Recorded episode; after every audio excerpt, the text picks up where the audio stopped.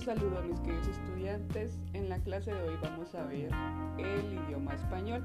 Así que para este ejercicio necesito que se sienten cómodos, si tienen audífonos muy bien, si no busquen un lugar silencioso donde puedan poner atención y tomar apuntes sobre la historia que les voy a contar.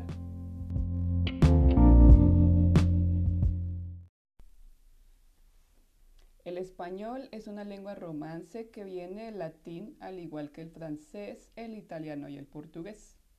Su historia comienza en la península ibérica, ahora conocida como España y Portugal. En ese lugar convivían diferentes pueblos como los celtas, los iberos y los tartesios, pero ninguno tenía un mismo idioma. Sin embargo, estas lenguas empezaron a dejar huellas en el latín que llegó un poco después. Más adelante, en el siglo III a.C., llega el Imperio Romano con su idioma, el latín. El latín logró unificar políticamente la península ibérica. Más adelante se le llamó el latín vulgar o lengua común, ya que la hablaban sobre todo los soldados.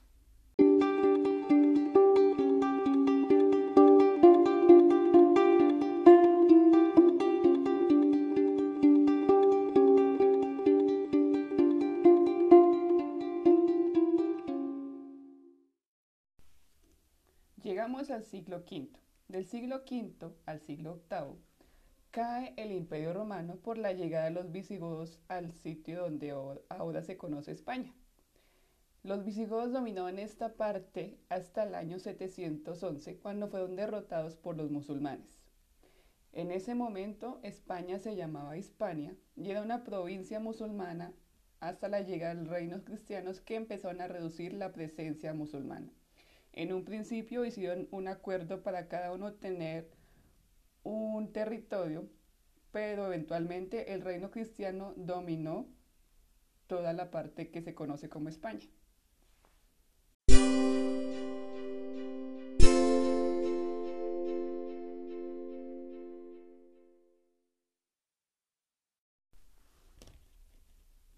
Antiguamente, e inclusive hasta inicios del siglo XX, era muy común que independientemente del idioma que se hablaba en ese país, si uno asistía a una ceremonia católica o cristiana, el padre siempre daba la misa completamente en latín. Él se ubicaba en un balcón desde el cual dándole la espalda al público, él declamaba y explicaba la misa en latín.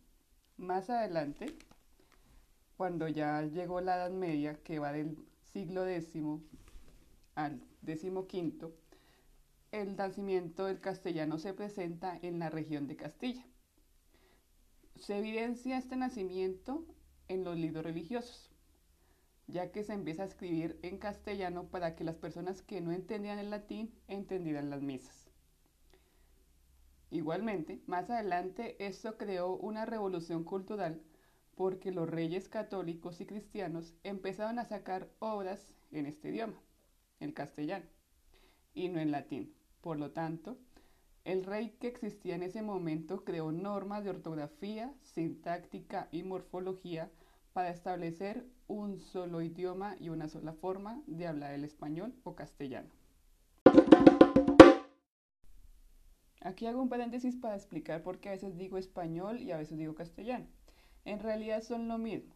Para algunas personas el castellano es el idioma que se habla en España y el español es el idioma que hablamos aquí en Latinoamérica. El español se habla en más de 21 países, incluyendo España, pero mucha gente se refiere a ese idioma como castellano y no como español, ya que fue ahí en la región de Castilla donde se inició y prefieren seguirlo llamando así.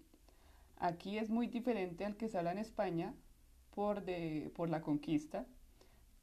Aquí no solamente recibimos el idioma de los españoles que llegaron en el año de 1400, sino también por todo lo que vino con ello. También llegaron esclavos de muchos países eh, y todo lo que es la sangre indígena que todos tenemos aquí por nuestras venas esa mezcla tanto de africanos, portugueses españoles, italianos y los indígenas americanos, creó el idioma que nosotros hablamos en este momento.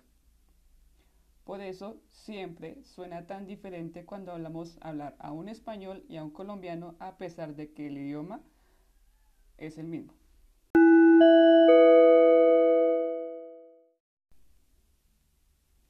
Pesar de que los reyes ya habían sacado varias obras con las reglas del idioma español, era muy complicado darlas a conocer. ¿Por qué? Porque antes saber leer y escribir era un privilegio que tenían personas que eran de la nobleza, reyes, príncipes, condes. Y digamos, si yo quería que alguien más tuviera un libro, debía pagarle a un escribano, que era como se llamaban esas personas, que se dedicaban a copiar con su puño y letra ese libro. Si el libro tenía 500 hojas, esa persona se sentaba y escribía las 500 hojas con tinta en pergaminos. Eso también aumenta el precio porque había que pagarle la tinta, los pergaminos e inclusive las velas, ya que no existía la electricidad en ese entonces. Por eso, más adelante, cuando llegó la imprenta, que fue la oportunidad de que los libros se pudieran copiar la cantidad de veces que fuera necesario con una máquina sin necesidad de pedirle a alguien que lo escribiera todo, esto perfeccionó el aprendizaje del idioma español. En el siglo de oro, el 80% de las personas de España ya lo hablaba, ya lo leía y ya lo escribía. Un poquito más adelante, cuando llegó Miguel de Cervantes con su obra El Quijote, que se convirtió en el libro en la lengua española más traducida alrededor del mundo. Prácticamente es una obra que todo el mundo ha escuchado o ha leído. Un siglo después, en 1717, se crea la Real Academia Española, con el fin de dejar establecidas las normas de ortografía, morfología, sintaxis y todo lo relacionado para que los 21 países alrededor del mundo que hablamos español nos siguiéramos por una misma regla y así se pueda lograr un mayor entendimiento de esta lengua.